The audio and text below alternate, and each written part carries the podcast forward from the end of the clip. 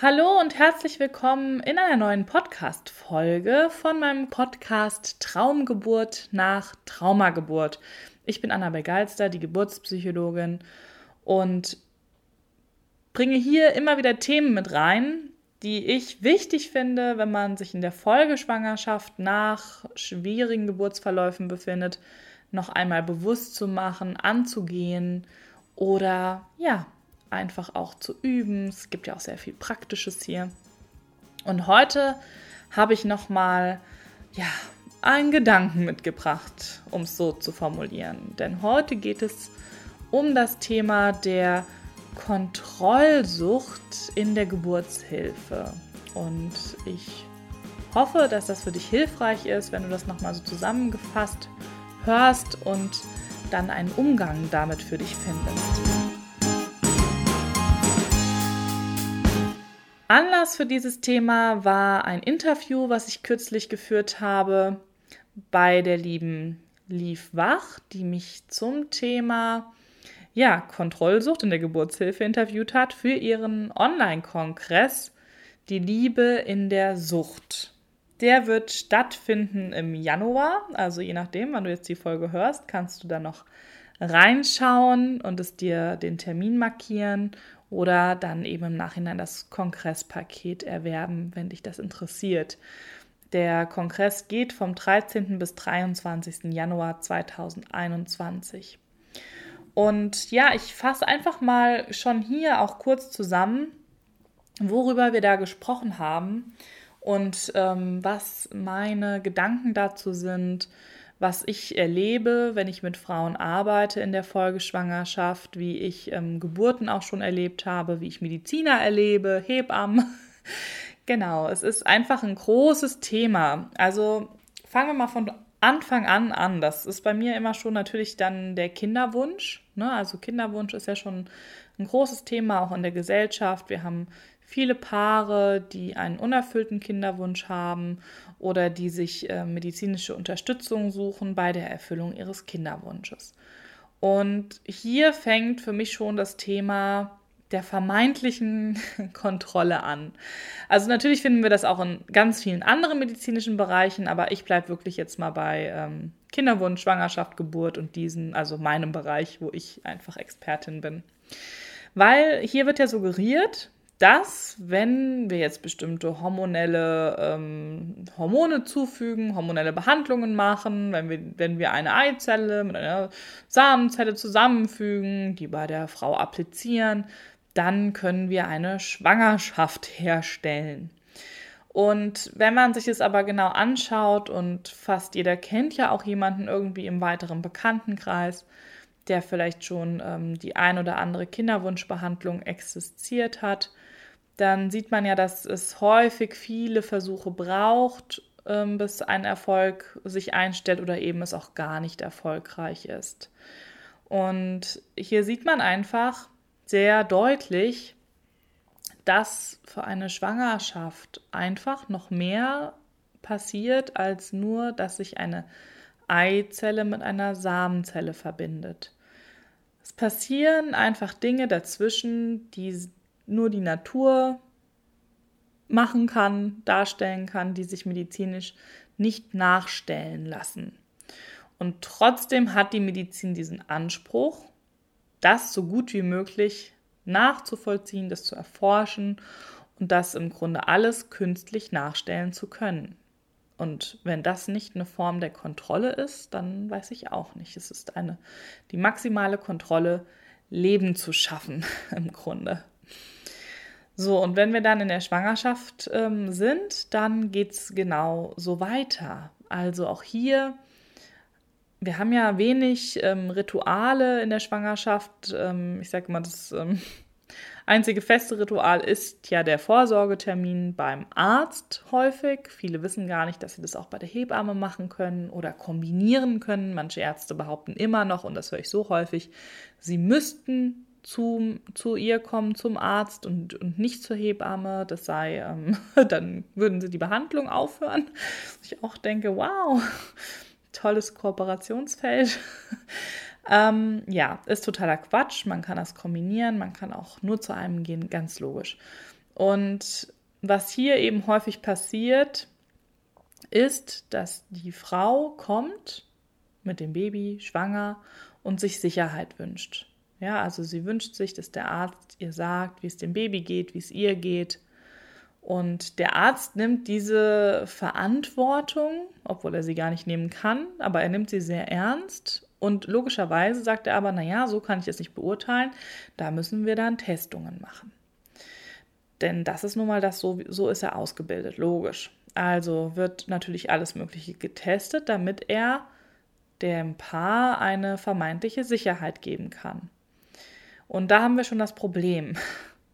Denn erstens, wir können gar nicht alles testen. Es gibt so, so viel, was da sein kann in der Schwangerschaft, was erst viel später ähm, herausgefunden wird. Ich denke da auch an ähm, ganz seltene Behinderungen ähm, geistiger Art, die sich in der Schwangerschaft ja gar nicht ähm, zeigen, aber auch größere ähm, Schäden, Entwicklungsstörungen, die man nicht nachvollziehen kann durch äh, die klassischen Untersuchungen und so weiter und so fort. Also es gibt einfach ganz viel, was wir schon mal gar nicht testen können. Das, was wir testen können, die klassischen ähm, genetischen Tests und so weiter, Fruchtwasseruntersuchungen, was es alles gibt, sind leider häufig auch nicht so aussagekräftig, dass das Paar mit einem guten Gefühl eine Entscheidung treffen kann. Also ich frage natürlich immer nach der Konsequenz jeder Untersuchung.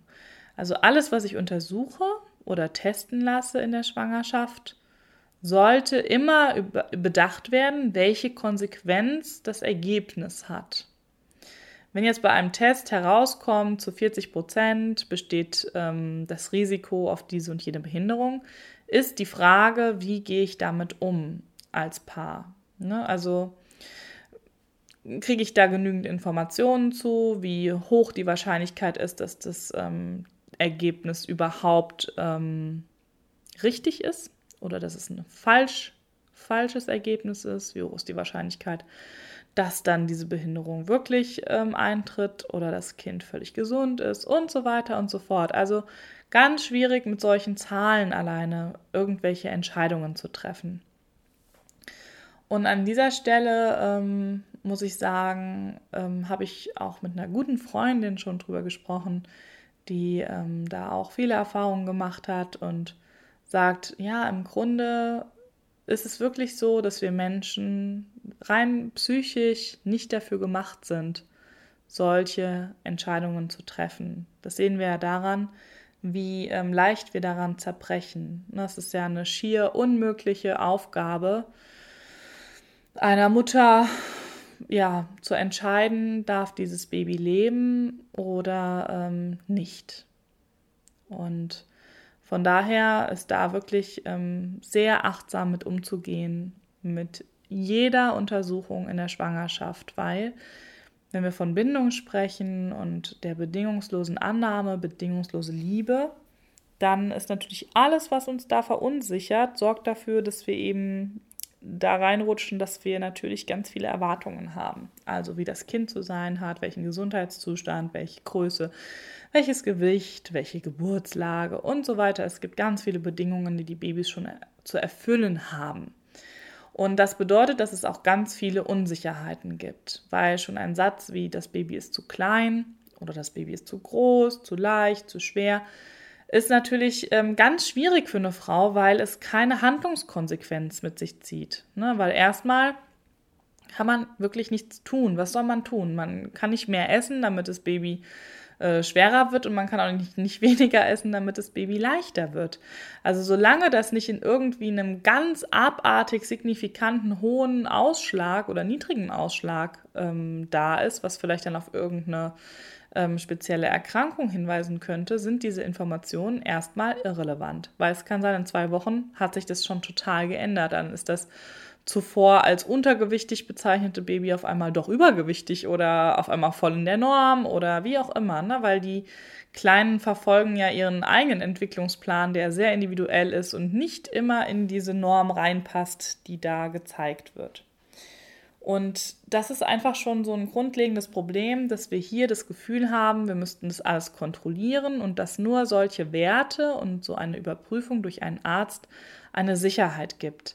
Weil das bedeutet im Umkehrschluss, dass ich selber die Sicherheit nicht bei mir finde und bei meinem Baby, sondern ich bin ganz viel im Außen und ganz viel auf andere angewiesen, die mir das ähm, sagen, wie es meinem Baby geht, wie es mir geht. Das bedeutet im Umkehrschluss, dass ich eben nicht gut in diese Selbstanbindung finde, ne? also in mein Körpergefühl, in das Gefühl für mein Baby. Und da kenne ich einfach ganz viele Frauen, die sagen, aber mein Gefühl war, alles ist völlig in Ordnung, es ist alles total gut, wir brauchen jetzt gar nichts außer Zeit. Ja, und die da auch drauf beharren und sich ganz sicher sind, dass es ein ganz anderer Geburtsverlauf gewesen wäre, wenn man ihnen das einfach geglaubt hätte. Und es gibt auch genügend äh, Frauen, die sagen, und sie haben sich da durchgesetzt und es war auch alles gut. Also ich kenne Geschichte von einer Mama, die hier in einer unserer interventionsreichsten Kliniken geboren hat und äh, man ihr den Kaiserschnitt angeraten hat, weil das Baby fünf Kilo hatte und sie klein und zierlich war und der Arzt der festen Überzeugung war, dass sie das nicht überlebt und dass das nicht passen kann. Und diese Frau hat sich aber äh, stetig dagegen gewehrt und hat drei Tage lang gebraucht und immer wieder die Information bekommen und die Vorwürfe, dass sie ähm, dann daran schuld ist, dass ihr Baby stirbt, dass sie sterben kann, dass sie nicht einsichtig ist und so weiter und so fort. Und ähm, dann aber auf natürliche Weise dieses 5-Kilo-Baby geboren hat, zum Erstaunen aller. Und der Arzt tatsächlich später zu ihr gekommen ist und gesagt hat, dass er das wirklich nicht für möglich gehalten hat. Das war dann so eine, sage ich mal, Form der Entschuldigung seinerseits und ähm, das mit Erstaunen beobachtet hat. Und ich vermute, die wäre vielleicht auch schneller mit der Geburt fertig gewesen als drei Tage, wenn ähm, man sie einfach in Ruhe auch das hätte machen lassen oder sie da positiv unterstützt hätte. Aber daran sieht man einfach, dass ähm, da Dinge sind, die medizinisch nicht begreifbar sind. Also was dann noch mit dem Körper bei der Geburt passiert, bei der Frau, das können wir alles im Vorhinein noch gar nicht ganz genau absehen. Und ich spreche jetzt erstmal natürlich immer nur für die ganz normalen Geburten, normale Verläufe. Und natürlich ist 5 Kilo ist eine Ansage, aber auch 5 Kilo Babys werden in Hausgeburten geboren. Und natürlich gibt es auch immer Ausnahmefälle, in denen das wirklich nicht passt. Aber das sind einfach die wenigsten. Ja, und wenn wir halt lernen, dass das eben nur der andere immer für mich ähm, weiß und sagen kann und mit Gewissheit, dann ähm, gehen wir natürlich auch dementsprechend in die Geburt und in der Geburt geht es dann weiter. Das Problem ist, dass die Ärzte ähm, von ihrer Ausbildung natürlich so geschult sind, dass sie jedes auch noch so kleine Risiko ähm, im Fokus haben. Und ein Arzt, der untätig ist, das entspricht einfach nicht der Aufgabenstellung eines Mediziners. Ne? Also ein Mediziner tut etwas für den Patienten. Ne? Der sorgt dafür, dass es dem besser geht, Schmerzlinderung, wie auch immer. Also er, er ist ein Macher, ein, ein jemand, der etwas tut. Und eine Geburt bedeutet einfach immer für die Begleitenden, so wie auch für die Mutter, dass man quasi den Halt in dieser Kontrolllosigkeit finden muss. Dass man ähm, sich gut damit fühlt, die Dinge geschehen zu lassen und nichts zu tun in einem gesunden Geburtsverlauf, sondern eher das Gesunde zu unterstützen, was da ist. Also die Frau darin zu bestärken, mit der Welle zu gehen, bei ihrem Kind zu bleiben, den Weg zu gehen, den sie braucht. Und natürlich kann ich eine Frau in, einer, in so einer ähm, Geburt auch sehr schnell verunsichern, wenn ich sage, ähm, die Herztöne sind schlecht oder die Narbe sieht nicht gut aus, ähm, weil natürlich möchte niemand äh, sterben oder sein Kind ähm, sterben lassen, logischerweise. Das heißt, wir haben hier auch ein sehr, sehr hohes Machtpotenzial. Es kann sehr schnell ähm, viel Druck aufgebaut werden auf Seiten des klinischen Personals und damit wieder ein großer Kontrollgewinn des medizinischen Personals und einen großen Kontrollverlust der Frau während der Geburt passieren. Und es ist einfach immer wichtig zu sehen, warum handelt wer in der, während der Geburt, wie er handelt. Und der Arzt, der, der handelt, das heißt, das ist derjenige, der ähm, Interventionen ähm, vorschlägt oder macht. Also das ist der, der, der halt macht. Wenn der gerufen wird oder wenn der reinkommt, dann muss der auch was tun, weil sonst fühlt er sich nicht, als hätte er seine Aufgabe erfüllt. Und da haben wir einfach das Problem. Eine Hebamme ist wiederum schon wieder ganz anders ausgebildet, weil die ja auch die ganz natürlichen Geburtsverlauf ähm, im genauesten gelernt hat, studiert hat, ähm, da die ganzen Kniffs und Tricks kennt, die weiß auch, ähm, dass es ähm, abweichende Verläufe gibt, die trotzdem positiv ähm, enden und so weiter und so fort. Die ähm, ist nicht bei jedem Herzton, der mal nicht ganz perfekt ist, total panisch. Die ist sehr, sehr achtsam ähm, im besten Falle und ähm, kann dann dementsprechend intervenieren, wenn es eine Intervention braucht. Das kann man sich ein bisschen vorstellen wie so eine Waage. Wir haben einfach die natürliche Geburt und wir haben die Medizin. Und solange die Medizin dann eingesetzt wird, wenn sie wirklich hilfreich ist, Leben rettet, ähm, wirklich gebraucht wird, wirklich, wirklich gebraucht wird, dann haben wir einen super Ausgleich und dann ist alles gut. Aber so wie es derzeit ist, hat einfach die Medizinüberhang. Es wird so viel medizinisch interveniert in Geburten, dass die wiederum in das Negative umschlägt und den Geburtsverlauf negativ beeinflusst. Und dann haben wir wieder ein Problem mit der Medizin.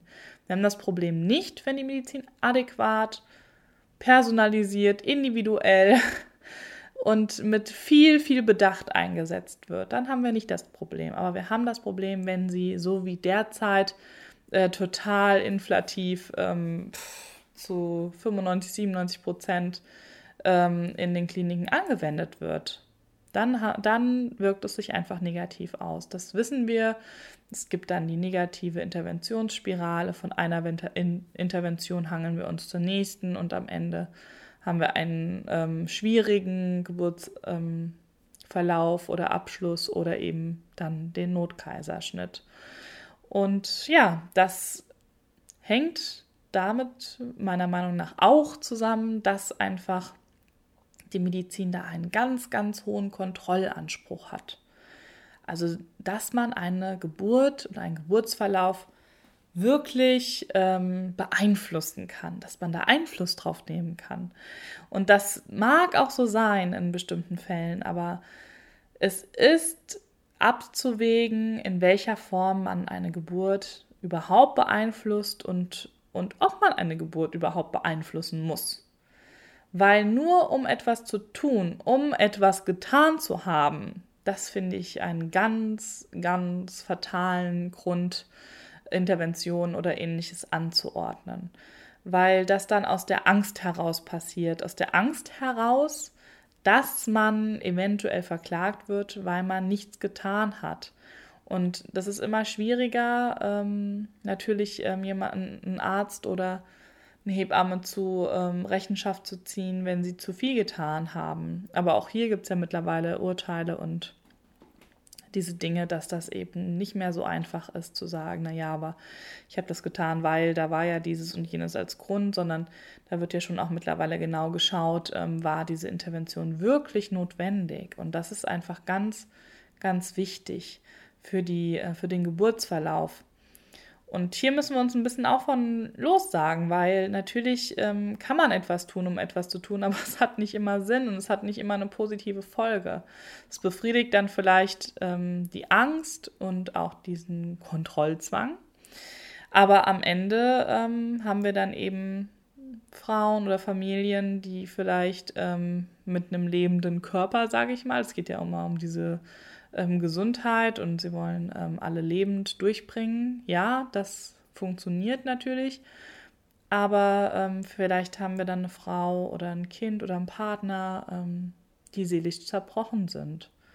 Und dann haben wir darüber hinaus einfach wieder, wenn man das auf dem Gesundheits vom Gesundheitssystem her betrachtet, wieder eine ganz hohe Belastung, weil dann eventuell über Jahre eine psychologische oder seelische Begleitung der Familie. Das ist dann nämlich nicht nur die Frau, die betroffen ist, sondern eben auch das Kind und der Partner stattfinden muss. Und das ähm, kostet wieder ganz viele Ressourcen, kostet äh, dem Gesundheitssystem Ressourcen, kostet aber natürlich auch der Familie ganz viele Ressourcen, Zeit, finanziell und so weiter.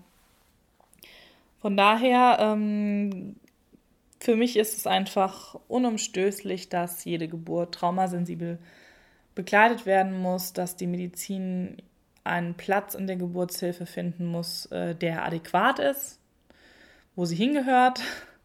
Wir sehen es ja auch in den Hebammen geleiteten Kreissälen, wo keine Ärzte unterwegs sind, wo die Ärzte aber sozusagen nebenan im normalen Kreissaal ja da sind und jederzeit gerufen werden können oder jederzeit eine Verlegung in den anderen Kreissaal stattfinden kann, dass das die Interventionsrate enorm sinkt, senkt, ne? dass es ähm, viel normalere Geburten sind und ähm, daran sehen wir ja, wie viel das ausmacht, ob der ähm, Kreissaal wirklich von der Hebamme, die ja eigentlich ähm, die Leitungsbefugnis hat, geleitet wird oder von Medizinern, die einfach von der Ausbildung her ganz anders logischerweise ticken. Und deswegen, ähm, ja, ganz wichtig, wenn ihr euch jetzt einen Geburtsort sucht, schaut, wie gehen die ähm, mit diesen traumasensiblen Umgang um? Kennen die das überhaupt? Für Hebammen gibt es eine Leitlinie dazu. Ähm, praktizieren die das? Wie praktizieren die das? Und ja, auch so ein bisschen muss man da schon auch mutig sein, für sich einzustehen und für seine Geburtserfahrung, weil man immer wieder einfach schauen muss, was an Interventionen angeboten wird oder gemacht wird, ähm, wird das wirklich für mich, Annabelle, empfohlen oder ist es so eine Routinegeschichte der Klinik? Hängt es äh, an den Strukturen? Also muss ich das Dauer-CTG tragen, weil die Hebamme keine Zeit hat? Weil wir sind ja nicht dafür da, wenn wir eine Geburt erleben, dass wir jetzt für irgendwen bequem sind oder praktisch, sondern die sind ja, sollten ja im besten Falle für uns da sein, dass es ähm, unkompliziert und leicht passieren kann. Und das ist natürlich immer gut, wenn man das schon mal im Vorfeld alles ein bisschen abgeklopft hat, dass das nicht während der Geburt dann auf einmal so eine ähm, böse Überraschung gibt und man dann merkt, oh Gott, wo bin ich hier gelandet? Also ganz wichtig, die Wahl des Geburtsortes und immer das einfach zu beachten, aus welcher Perspektive schaut der andere sich diese Sache an. Und dann kann man nämlich auch wiederum die Fragen stellen. Ne? Also man darf ruhig den Arzt das noch dreimal erklären lassen, warum er was empfiehlt. Oder eben auch wirklich nach den Alternativen fragen oder den Folgen einer solchen Intervention, weil die sind ja nicht immer nur positiv, im Gegenteil. Da gibt es ja auch viele negative Aspekte. Und das muss dann schon gut aufgeklärt und, und abgewegt werden. Gut, in diesem Sinne, wenn euch das Thema noch intensiver interessiert, dann schaut ihr einfach in das Interview rein von dem Online-Kongress. Ähm, ich habe schon gesehen, die Anne Henle ist auch dabei. Eine liebe Kollegin, die ja auch hier im Podcast ist. Und ähm, ja, es sind einfach viele spannende Menschen dabei. Ähm, ich bringe eben das Thema Geburt mit rein, weil ja Sucht auch was damit zu tun hat, mit unserem Lebensanfang oder auch damit zu tun haben kann. Von daher ähm, auch spannend, das nochmal mit so einem speziellen Thema sich anzuschauen. Und ja, wenn ihr noch Fragen dazu habt, dann könnt ihr mir natürlich gerne schreiben. Ansonsten freue ich mich einfach über eure Bewertungen und Kommentare. Teilt es gerne, wenn ihr jemanden kennt, für den das vielleicht relevant ist. Und ja, freue mich natürlich riesig, wenn ihr den Podcast weiterempfehlt. Also bis bald, ihr Lieben. Macht's gut. Ciao.